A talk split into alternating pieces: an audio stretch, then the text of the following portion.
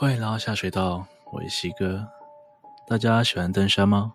透过一步一步通往山巅的过程，征服一座又一座孤寂的山岭。今天想要和大家聊聊的是一座海拔六千公尺以上的高峰，虽然并不是最高的，也不是最难攀登的，但它至今依然是一座处女峰——梅里雪山。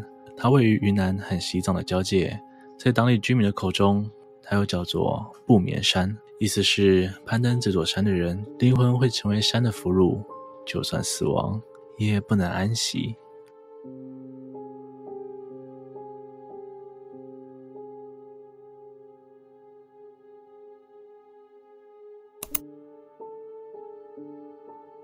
十九世纪起，全世界吹起一股登山热，就像大航海时代一样，人们致力于探索更多未开发的地带。高耸凛冽的山岭成为一种新的挑战，许多人不惜赔上生命，也想要透过征服危险的高山，名留青史。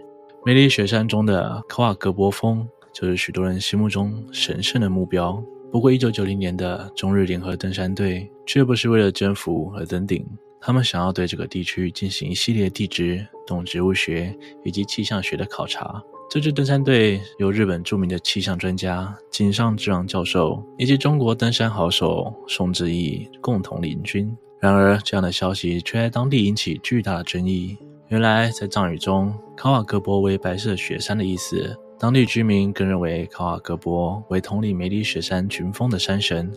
若登上山顶，山神就会离去。当地居民以为失去山神的庇佑，大灾难将会降临。中日双方虽然经过努力的协商，仍然没办法平息争议。当地居民的态度有欢迎登山队到来，成为敌视和阻挠登山行动。不过，中国国务院还是批准了这次的登山计划。他们规划在山上设立四处营地：西万海拔四千五百公尺处，西兔海拔五千三百公尺处，西三五千一百公尺处，最后是西凤五千九百公尺处。而这也是登顶的冲锋营地。一九九零年十二月二十八日十一点三十分，突击队五名队员从西峰开始第一次尝试登顶。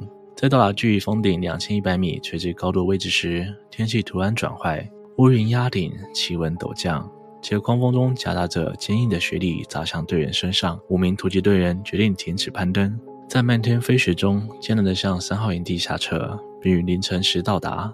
云南登山协会工作人员江俊。当时负责工作是在登山过程中往返二号营地与大本营的联络事宜。根据他表示，一月四日清晨醒来后，察觉到周围一片诡异的死寂。往常热闹无比的几部对讲机没有半点声音，就像十七部对讲机同时故障一样。这支十七人登山队与山下人失联，此后就再也没有回来，就连搜救队也没有找到他们的遗体。当时，中日联合登山队遇难事故传开后，在日本引起了不小的轰动。政府立即成立了搜救小队，召集各个领域的职业登山老手。当一行人到达卡瓦格博峰脚下时，登山队已经失联超过一个礼拜了。三号营地的登山团队生存几率为零，但是搜救团队还是抱着一丝希望登山了。然而，这一次的登山搜救行动，却是他们这辈子都不愿再想起的回忆。当时，他们分成数个小队，分头行动。其中一队有四个人，分别有两个日本人、两个中国人，都是经验丰富的登山好手。他们决定休息一晚，隔天凌晨三点出发。因为气温越低，雪山上的冰川越稳定，意外的发生率也可以降到最低。那天晚上，其中一位日本成员做了一个梦，梦里有一只充满威严的白鹿盯着他们。接着出现了一只银灰色的苍狼，愤怒地盯着他。接着发出了无法形容的怒吼声，那声音是足以撼动天地的巨大噪音。他瞬间惊醒，却发现这个吼声是登山者最害怕的雪崩的声音。他惊恐地拉着队友往外冲，但黑暗之中，他们也分不清楚方向。他们只能跪在地上祈求神明护佑。一分钟后，巨大的噪音终于停下。他们试图查看一下，发现这场雪崩离他们不到三百公尺。所幸雪崩的规模不大，崩塌的方向也没有对着他们的帐篷，所以才幸运地逃过一劫。那场梦与雪崩就好像是在阻止他们登山的警告。不过搜救行动也不能说停就停，四人忐忑不安地锁在一起，就这样一路熬到了出发的时间。他们工作分配如下：两个两个一组，每半个小时轮休的方式前进。一组负责走前面，负责探勘冰层、攀登路线，并架上旅梯；而另外一组则走在后面，负责背行李跟休息。接着，日本队员在架旅梯的时候，发现了井上教授的登山杖，但诡异的是，登山杖被冻在一公尺深的冰河冰层中，就好像是几万年前就被冰封在其中一样。几个小时后，走在最前面的中国网信队员看到距离他们大概三四公里的地方，好像一群人在冰川上面行进着。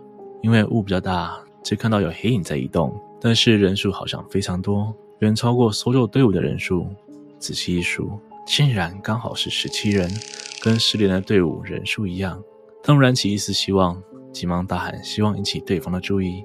不过这群黑影还是快速的往前走。网信队员随即改变方向朝他们移动，却在下一秒踩在冰瓮上的冒开中，急着想要过去的他没有注意到脚下的冰层厚度，直接压碎那个薄薄的冰帽，摔了下去。还有后面的队员们迅速拉紧安全绳，并用冰斧减缓了下坠的速度。花了半个小时才把他救了出来。这一摔摔掉了他们早上应该有的进度，同时也还自己撞到了头，疑似有轻微的脑震荡。于是四人决定停下来用午餐。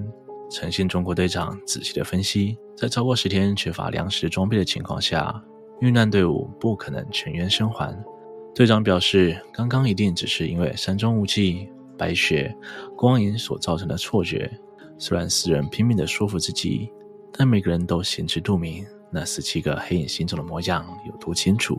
到了下午三点，其中一位日本队员又发现，在主峰和侧峰中间的三人线上，似乎有五个人影排成一排，背对着他们站在那里，似乎是已经攻顶成功了。不过在下一瞬间，他意识到首发队伍若只剩下五人，并且与本营失联，由剩下的队员继续攻顶，这种策略并不合理。同时，他们所在的人线不属于任何登山的路线。正当思考时，这五个人影当中的第一个突然掉了下去，他当场不禁叫了出来。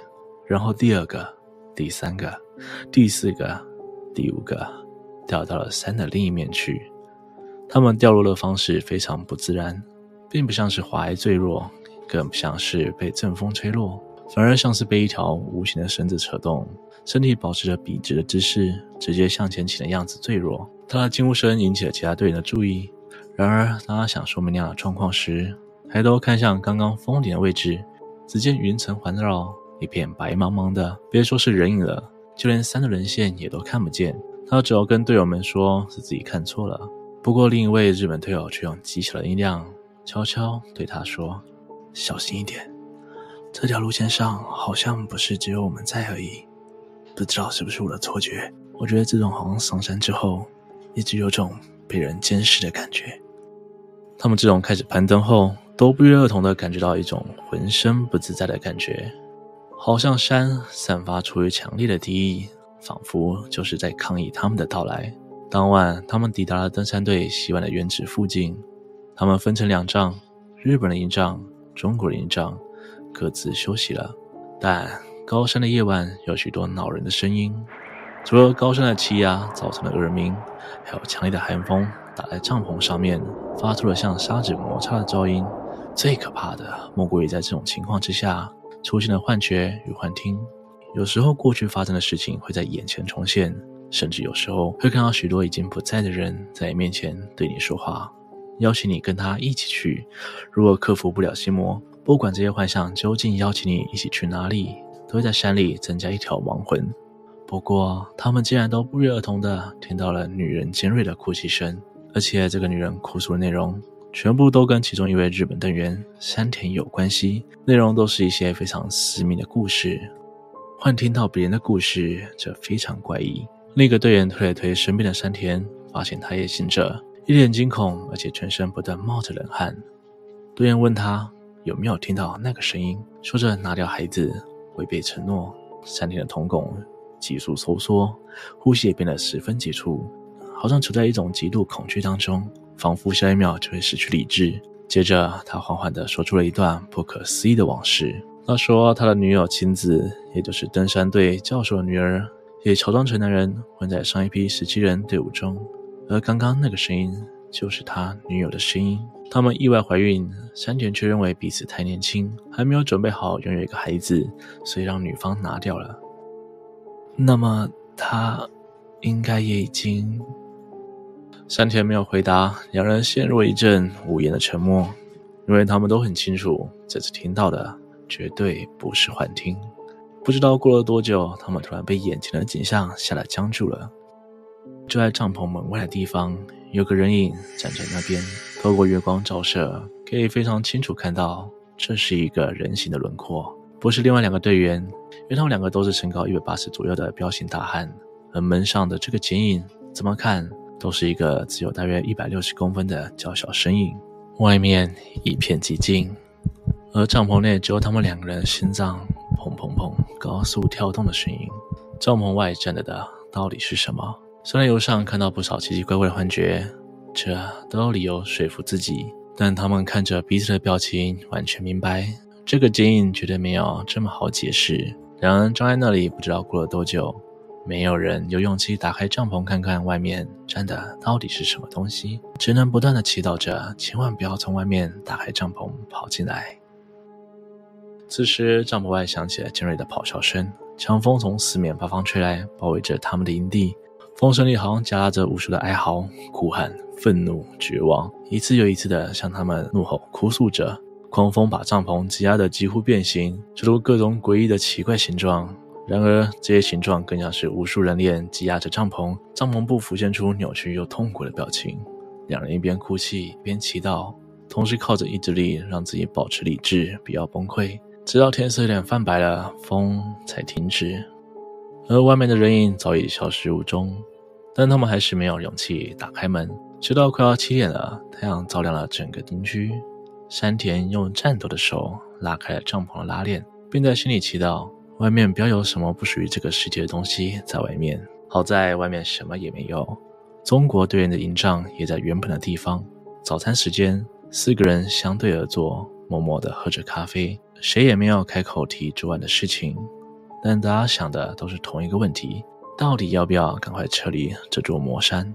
首先开口的是作为领队的中国队员陈明，他分析了前进与后退的种种考量，而他们已经错过了最佳撤退时间。天气预报也指出，未来两三天的天气会非常晴朗，所以与其冒险下山，不如往前推进一点，明天再下山。考量到登山的法则，又考虑了作为搜救队的责任，他们显然决定往前推进到下个扎营点西兔。一路上没有人在说话，就这样默默的到了西兔的位置。应该说，西兔应该要在的位置，因为这里除了一片白茫茫的大地之外，什么也没有。往西山的方向看，也是完全没有任何属于人类留下的痕迹。登山队的命运已经昭然若揭了。恐怕原本位于西山过夜的联合登山队，在深夜时分遭遇了雪崩，十七个人在睡梦中连反抗的机会都没有。就被厚重的大雪活埋了，也不知道是否还有重见天日的机会。他们在这里搜寻了一番，找到破碎的帐篷布料、一些锅碗瓢盆，还有相机，以及署名为佐藤的笔记本，里面写着一些日记。从日记里，我们得知他们登山过程起初十分顺利，也曾经到过西佛营地，而且差一点就能攻顶成功。日记里的记录到十二月下旬都很正常，不过在攻点失败之后，日记里的内容变得诡异。今天的故事暂时到这里。如果喜欢这个故事，请一定要记得按赞、订阅、分享、开启小铃铛，才不会错过这些上片通知哦。我是西哥，我们下次见。